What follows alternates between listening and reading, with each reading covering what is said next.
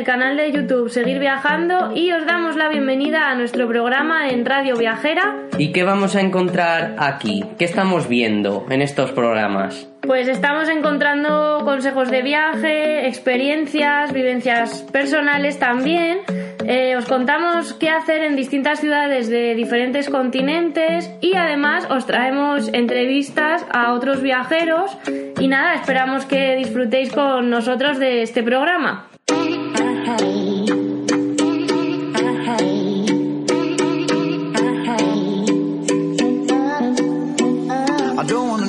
Y en el episodio de hoy vamos a explicar cómo abrir un blog de viajes, ya que hace muy poquito hemos creado el nuestro propio y nos han surgido muchas dudas, por lo que queríamos explicar un poco eh, cómo funciona y tratar de ayudar a otra gente que esté pensando en ello, aunque seguro que muchas cosas o todas van a ser útiles para cualquier otro tipo de blog, no solo de viajes. Así que, pues bueno, vamos a ver un poco, ¿no? Sí, además también queremos decir que nosotros no somos expertos en esta materia, ni vamos, ni mucho menos, ni hemos estudiado sobre esto.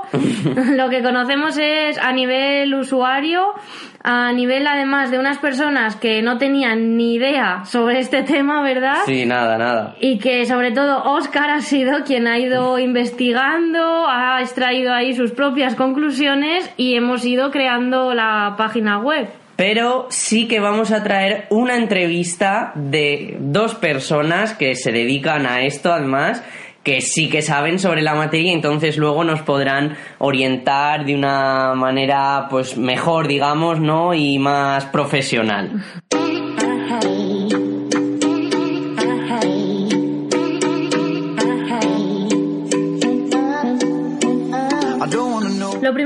necesita para crear un blog profesional, estamos hablando, no los típicos gratuitos que pone Blogger, Blogspot o WordPress, es tener un dominio y un hosting. Ya estamos entrando a hablar de cosas raras, por lo que vamos a ir despacio. Vale, el dominio es la dirección, el link o la URL de tu blog.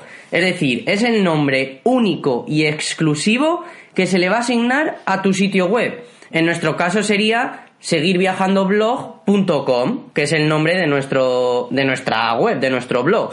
El dominio se puede adquirir por unos 12 euros, pero el precio oscila en función de si la terminación es .com o .net, .es, etc. Pero el precio podríamos decir que oscila entre los 10 y los 15 euros, así por redondear. Podríamos decir que no es algo caro, pero el problema es que el dominio por sí solo no sirve de nada.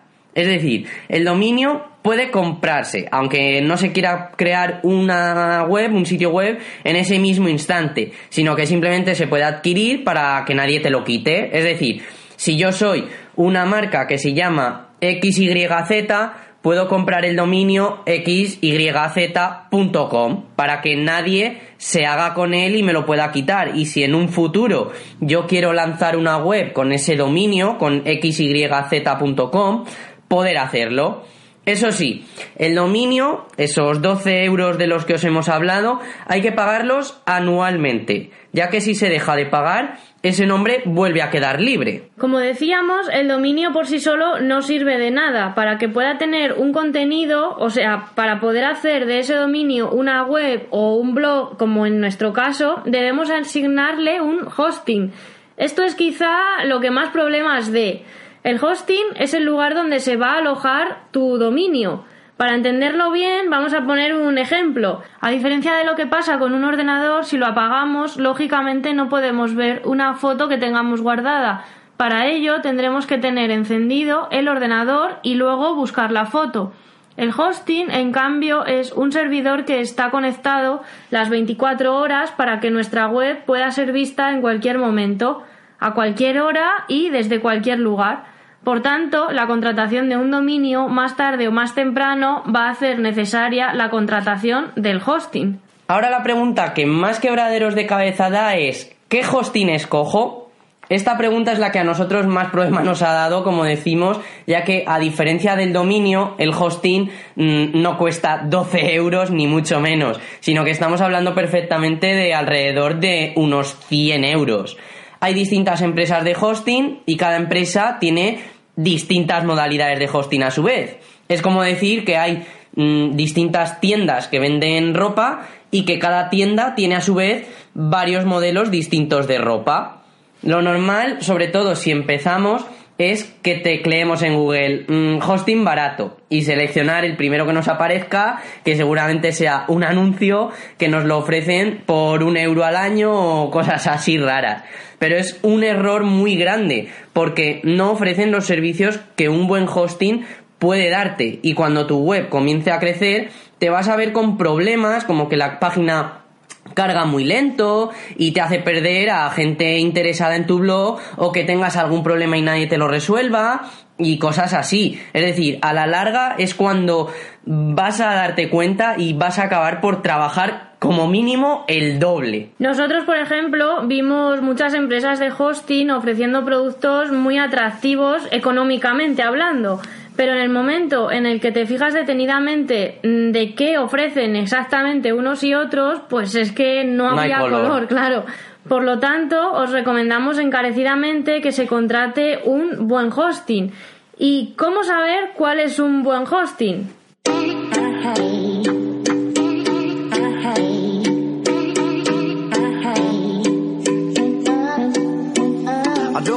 Pues muy sencillo tienes que fijarte en qué tiene en cuenta Google a la hora de posicionar una web. Y aquí entramos ya en tema SEO, es decir, en posicionamiento web. Un tema que puede sonarnos a chino, pero que en realidad es muy, muy, muy importante para que tu web sea visible cuando alguien busque información sobre un tema determinado.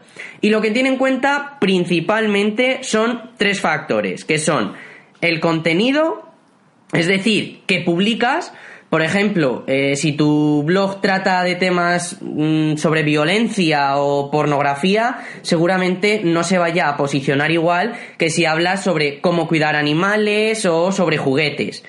La velocidad sería otro punto que tiene en cuenta Google para el tema del SEO, es decir, cuánto tarda tu web en cargarse. Y en tercer lugar, la seguridad. Es decir, que es en tercer lugar, pero que ninguno es más importante que otro.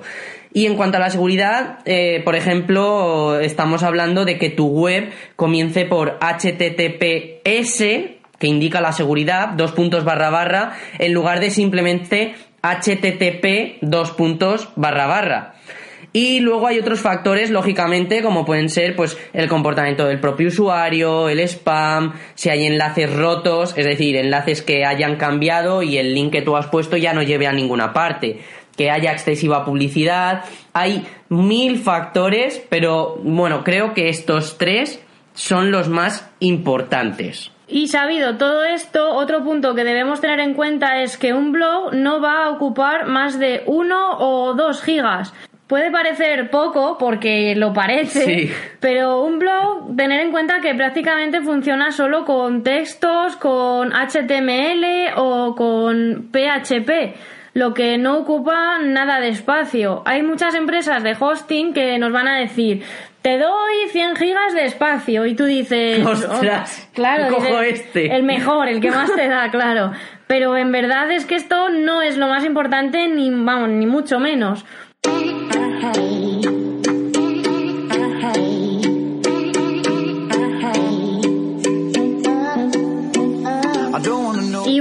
Recopilada toda esta información en los aspectos que debemos fijarnos para saber si un hosting es bueno o no, serían en primer lugar, tener un buen servicio postventa que en cualquier momento en que tengas un problema te lo van a solucionar, te asesoran o te ayuden.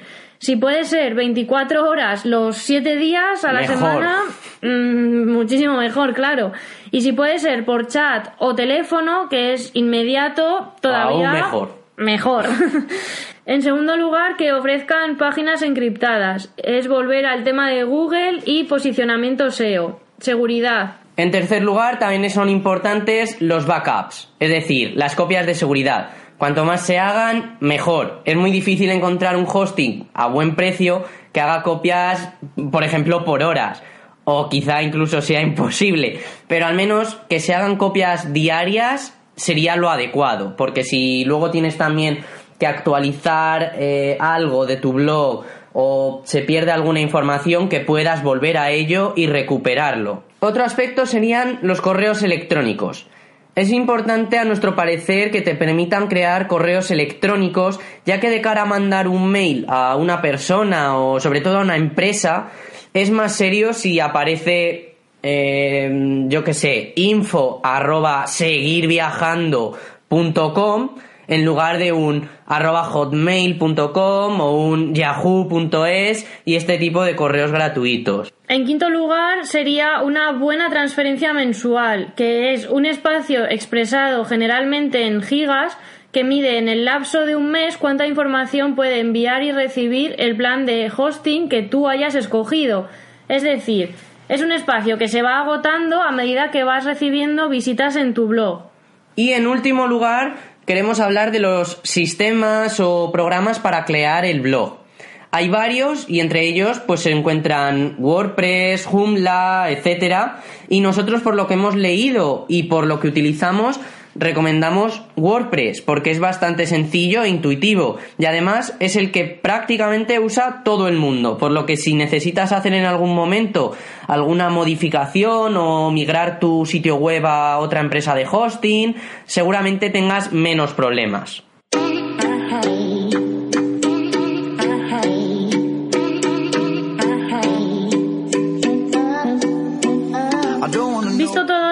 Nosotros nos fijamos en dos empresas que ofrecían buenos servicios de hosting. Una era Web Empresa y otra era SiteGround.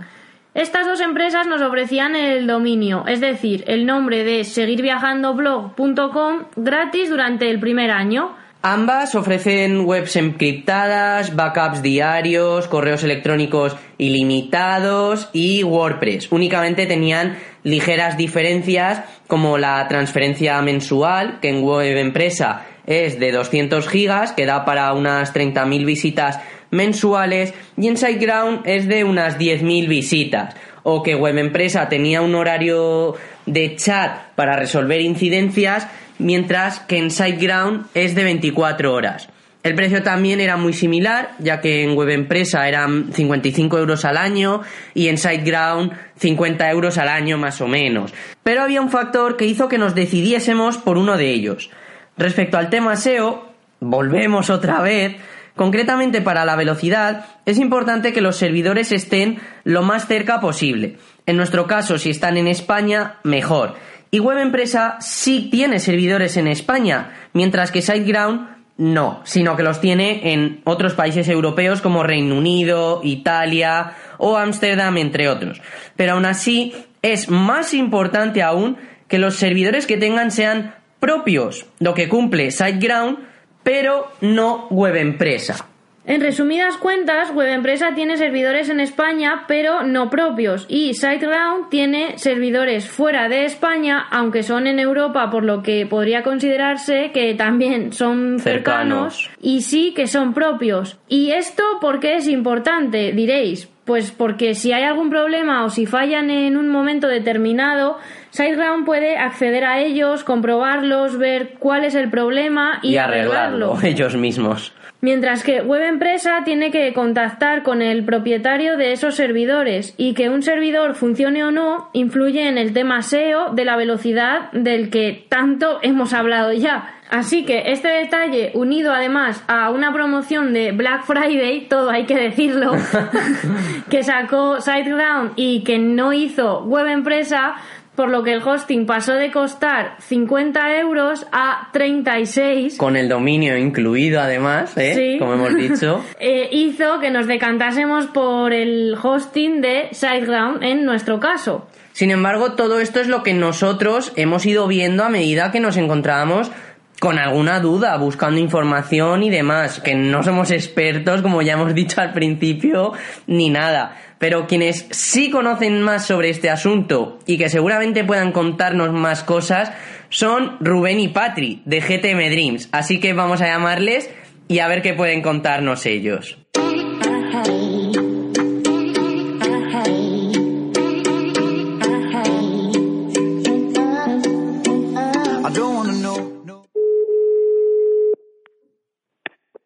Hola. Hola chicos, ¿qué tal? Muy buenas. Hola. ¿Qué tal? Mire, Bueno. mirar, estamos hablando sobre, en el programa de hoy, sobre cómo crear un blog de viajes y un blog en general. Y bueno, nuestra opinión es puramente amateur, es decir, no tenemos ni idea, como quien dice. Pero bueno, vosotros que sí que sois expertos, queríamos saber si nos podíais contar un poquito sobre el tema. Y lo primero que queríamos preguntaros antes de nada es, ¿qué es GTM Dreams? Es decir, ¿quiénes sois? ¿Cómo surgió la idea? Bueno, pues GTM Dream realmente empezó en el 2013 y bueno, pues los inicios os los contará a Rubén. Vale. Pues, a ver, los inicios no son ninguna fantasía, ni ninguna película de Disney así bonita, pero bueno, eh, se inició hace, como ha dicho Patrick, 2013, 2014, y en realidad lo que hicimos fue una web de, de un- era un portal de noticias, donde íbamos subiendo noticias pues de música, videojuegos, de viajes, y bueno, poco a poco los viajes fue acaparando cada vez más, más de la web, hasta que decidimos que, bueno, que dejamos todo esto de las noticias y solo nos dedicamos, bueno, a contar viajes hasta el día de hoy, que ya ponemos, bueno, pues eso, presupuestos, itinerarios, eh, todas las guías de viaje, nuestras experiencias, y bueno, a la vez que surgió la web de GTM Dreams, también iniciamos el canal de YouTube, donde ahora sí hemos, siempre hemos subido cosas de viajes, realmente. Ajá. Y bueno, pues aparte de eso, en 2016 dejamos nuestros trabajos y pues desde entonces pues también compartimos tanto en vídeo como en la web pues es un poco de consejillos, nuestra experiencia de esto de emprender y trabajar en pareja y, y, y todos los líos que conlleva esto de viajar y trabajar eh, y todo con, con tu pareja. Claro, porque compaginar todo. Complicado, 24 Puede horas juntos. Y vosotros que sois expertos así en este tema, ¿qué podríais explicarnos sobre qué es un blog, el dominio o qué es un hosting? A ver, eso realmente es, es tema un poco técnico, ¿no? Así que voy a tratar de explicarlo lo mejor que, que pueda. A ver, digamos que el hosting es como la empresa que, que tiene unos servidores y esos servidores son la casa de tu página web. Es la casita donde queda ahí guardada pues todos los datos, imágenes, texto, absolutamente todo. Y luego el dominio es pues lo que nosotros vemos, el pues gtmnews.com, seguirviajando.com, ese, eso digamos es el dominio, el nombre público que, que vemos. Mm. Pero donde realmente está alojada la página web, su casa, pues es el, el, el hosting, el servidor. ¿Y qué factores hay que tener en cuenta a la hora de abrir un blog? Porque nosotros cuando nos pusimos a ello vimos muchísimas cosas, que si SEO, que si imágenes, que si un buen contenido y la verdad es que te vuelves loco. ¿Es es tanto lo que hay que mirar? A ver, hay que mirarlo y, y no hay que mirarlo. Yo creo que para una persona que, que, que no conoce de todas estas partes más técnicas, no debería obsesionarse con ello. Sí que debería informarse, ¿no? Un poco qué es el posicionamiento web, el SEO, pues un poco el tema también, pues, por supuesto, WordPress, cómo funciona. Pues, porque más que nada no te van a aportar nada negativo, siempre va a ser positivo, ¿no? El más conocimiento que tengas para poder hacer un mejor blog. Pero creo que, que vamos, que teniendo unos conocimientos básicos, hoy en día cualquiera puede crearse su blog.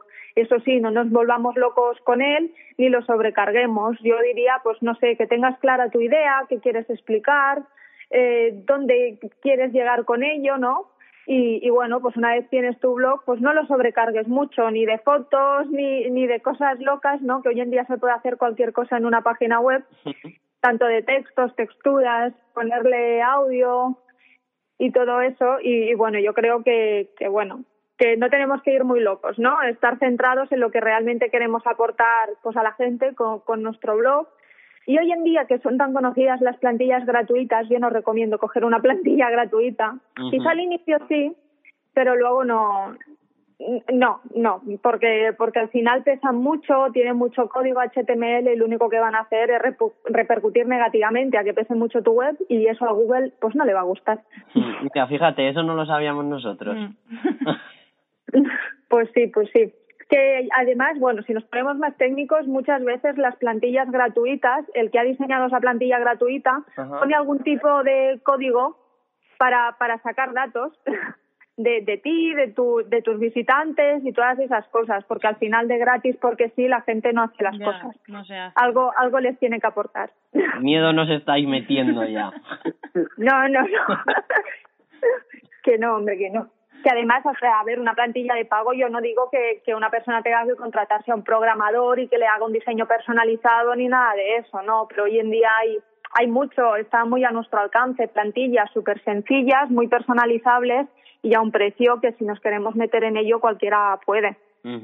Y vosotros que, como comentáis, que hace poquito dejasteis los trabajos, mm, ¿cómo que os dio por ahí? ¿Es posible vivir de lo que hacéis, como así viajar y tal, o dedicaros a vuestro blog así? Bueno, en principio eh, mm, lo dejamos. Quien, quien tuvo la voz cantante en todo esto fue Patricia, la que me convenció, bueno, me convenció. Me fue dejar durante mucho tiempo porque no es una decisión que tomes de un día para otro, ¿no?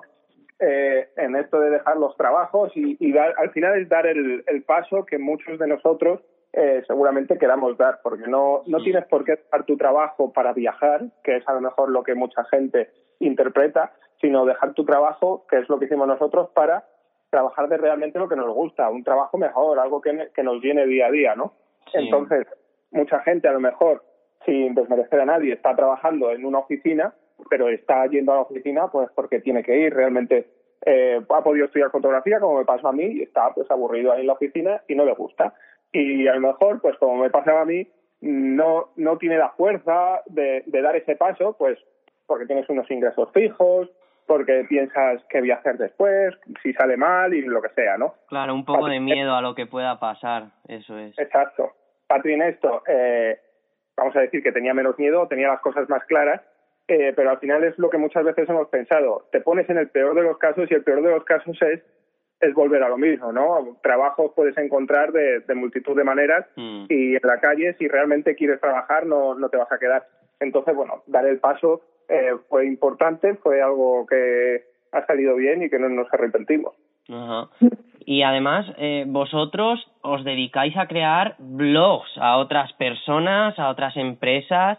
Entonces, eh, la pregunta es, ¿os supone mucho trabajo o como cada vez lo vais conociendo más y mejor, eh, no os supone una pérdida muy grande de tiempo? Realmente eh, no, no supone una pérdida de tiempo para nada. Hoy en día, eh, yo que soy en este caso quien me encargo de diseñar los blogs y tal, eh, o sea, es que se, se hace rápido, se hace fácil, pero pero al fin y al cabo es porque si tú estás dispuesta a ofrecer un servicio para otras personas, no vas a ofrecer un servicio de algo que no tengas ni idea, que no conozcas o que dudes.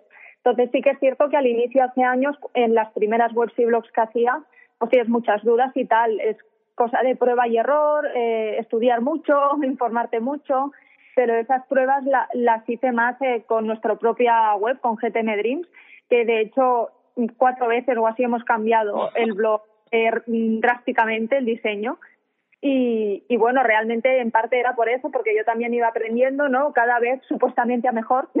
Supuestamente. entonces, sí, entonces, bueno, pues eh, hoy en día, claro, cuando ya lo haces para otra gente, ya vas a hacer lo que directamente pues eh, funciona, sabes que la web va a ser rápida, que para el visitante no le va a ser sencilla de usar, que para la persona que yo he diseñado el blog también va a poder saber usarlo, porque no se trata de hacer ahí un blog súper chulo y que luego sea súper difícil para que la otra persona lo use.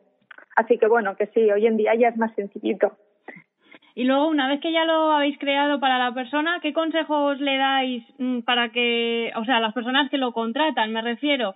Porque el blog, como decimos, pues lo puede hacer otra persona, pero luego tú tienes que ir pues manteniéndolo y demás.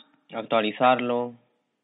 Sí, lo, a ver, lo bueno que yo creo es que al diseñar un blog, tal y como hoy en día la mayoría de gente usa WordPress y es para donde diseño los blogs, y es como bastante intuitiva la plataforma, pero aún así siempre me gusta, les mando un PDF con los básicos de cómo usar WordPress, eh, los plugins, complementos básicos que deberían tener, y les doy como unas directrices básicas pero básicamente lo que les digo es que, pues bueno, que lo mimen, que tengan cariño con su blog, que lo vayan actualizando, porque sí, claro, y que si un blog, si no lo vas actualizando, actualizando, pues no, no, no tiene sentido alguno, ¿no? Y pierde toda, no sé, todo su objetivo.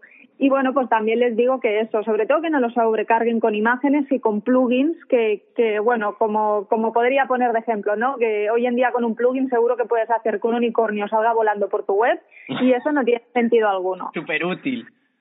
Claro, y dices, qué chulo, y lo pongo, ¿no? Como al inicio cuando empiezas a editar vídeos pones un montón de efectos, de sonido, transiciones y todo. Pues claro, al final tienes que pensar realmente lo que es útil. Y sobre todo lo que digo es eso, les doy esa guía básica y les digo que no lo sobrecarguen, que, que al final va a ser peor, que mejor tenerlo básico, sencillo, pero, pero útil. Claro. Y bueno, para terminar, ¿qué consejo le daríais a alguien que quiere crear su propio blog? Es decir, ¿qué cosas debe tener en cuenta fundamentales? Bueno, aquí voy a contestar yo porque como Patrick ya sabe crear sus blogs, ella no sabe ponerse ya en la piel de una persona que no tiene ni idea. ¿no? Y como yo no tengo ni idea, pues, pues yo lo primero de todo, un consejo clave es que lo hagan, eh, no lo hagan por dinero. O sea, que lo hagan porque realmente quieren tener un blog, tienen algo que contar, eh, quieren llegar a un público para contar, bueno, pues sus experiencias, sus vivencias, o porque les gusta escribir relatos o novelas, no sé, lo que sea, pero que realmente lo quiere hacer, pues por darse a conocer, pero no por dinero.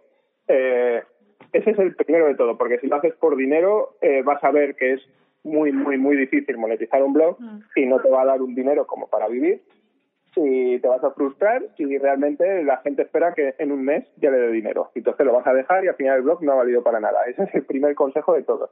El segundo es que no tengas miedo a, a toquetear, a toquetear la plantilla, WordPress, juguetear con él, eh, buscar pues tutoriales en internet, no sé qué. Pero bueno, si realmente no te gusta todo ese tema, te ves ahí un poco desfasado, pues al final eh, lo que te toca es tampoco tener miedo de contratar a una persona externa, un freelance o un lo que sea, para que, bueno, pues para que te ayude en, en, en a la hora de crear el blog o de dejarlo más limpio, más bonito y No, sobre todo temas concretos, diría yo. Pues eso, si necesitas ayuda en el diseño, necesitas ayuda en el posicionamiento web para cosas concretas. Pero eso ya es si, si apuestas por él eh, en serio, como quieres profesionalizarlo. Pero si no, todo lo que ha dicho Rubén, que tienes que hacerlo por amor al arte. porque te gusta realmente, sí. Claro, al final pues es compartir algo que te llena a ti, no algo con lo que quieres pff, lucrarte, ¿no? Sí, con- y Claro, al fin- pensar en conseguir cosas. Al fin y al cabo, eh, eh, iniciar un blog no es como iniciar una empresa, es iniciar un blog. O sea, no, hay que volverse loco y no hay que pensar eso, no hay que pensar en blog y dinero, no. Que sí que hoy en día hay muchos blogs, no tanto de temática viajera, sino de temática más de marketing y tal, que, es que es alucinante la cantidad de ingresos mensuales que tienen, pero pero al fin y al cabo esa gente también empezó porque porque bueno eran profesionales de ese sector eh, tenían un conocimiento y querían compartirlo online y eso es lo principal que tú tienes que querer contar algo simplemente por compartir que a partir de ahí puedes monetizarlo ganar algo de dinero con eso y tal perfecto poco a poco se irá dando, pero al final si no estás haciendo algo que realmente te gusta vas a perder las ganas muy rápidamente. Sí, claro, yo pienso igual, lo acabas dejando. Mm. Sí. Bueno, pues nada, chicos, la verdad que, mm, bueno, agradeceros que nos hayáis atendido eh, todo este rato, porque, bueno, vuestra opinión nosotros consideramos que es más importante o más valiosa, digamos, en este punto eh, que la nuestra, que, la, que lo que nosotros podamos decir, porque aunque nosotros tengamos los conocimientos que hemos ido viendo o adquiriendo a raíz de crear nuestro blog, claro, lo vuestro tiene una base, digamos, sólida y consolidada. Bueno, yo creo que al final todos nos aportamos, ¿eh? Y a mí me han dicho que tú eres muy manitas y también te pones tú a investigar para poder sacar las cosas tú para adelante. Sí, hombre, yo si me tengo que poner me pongo, ¿eh? No tengo Claro. ningún problema. Bueno, pues nada, y recordarle a la gente también que os pueden seguir no solo en el blog GTM Dreams, sino que también en el canal de YouTube, que además yo recomiendo la serie de Nepal. No, Muy yo también, buena, yo también. Sí. que sufrís un poquito, pero bueno, tiene la recompensa. Y Es un peliculón. sí, sí, es verdad, es que es cierto. y también las redes sociales, en Twitter, en Instagram, que el Instagram es buenísimo, ¿no, Silvia? las fotos que tienen Chulísimas. son muy buenas, son muy buenas. Pues muchas gracias por la parte que me toca, ya que, ya que Sí, vamos. todo lo del blog. Patricia se encarga prácticamente de todo quizá, pero ahí el trabajo lo pones tú, ¿eh, Rubén? Sí, las fotos. Sí, las fotos. Sí, sí. Yo no, yo soy nula para eso. Yo, Por con el un- móvil. Un, campo me deja ahí. Bueno, también hay que complementarse. Claro. Bueno, pues nada, chicos, muchas gracias. A vosotros. Gracias a vosotros. Hasta luego. Adiós. Adiós.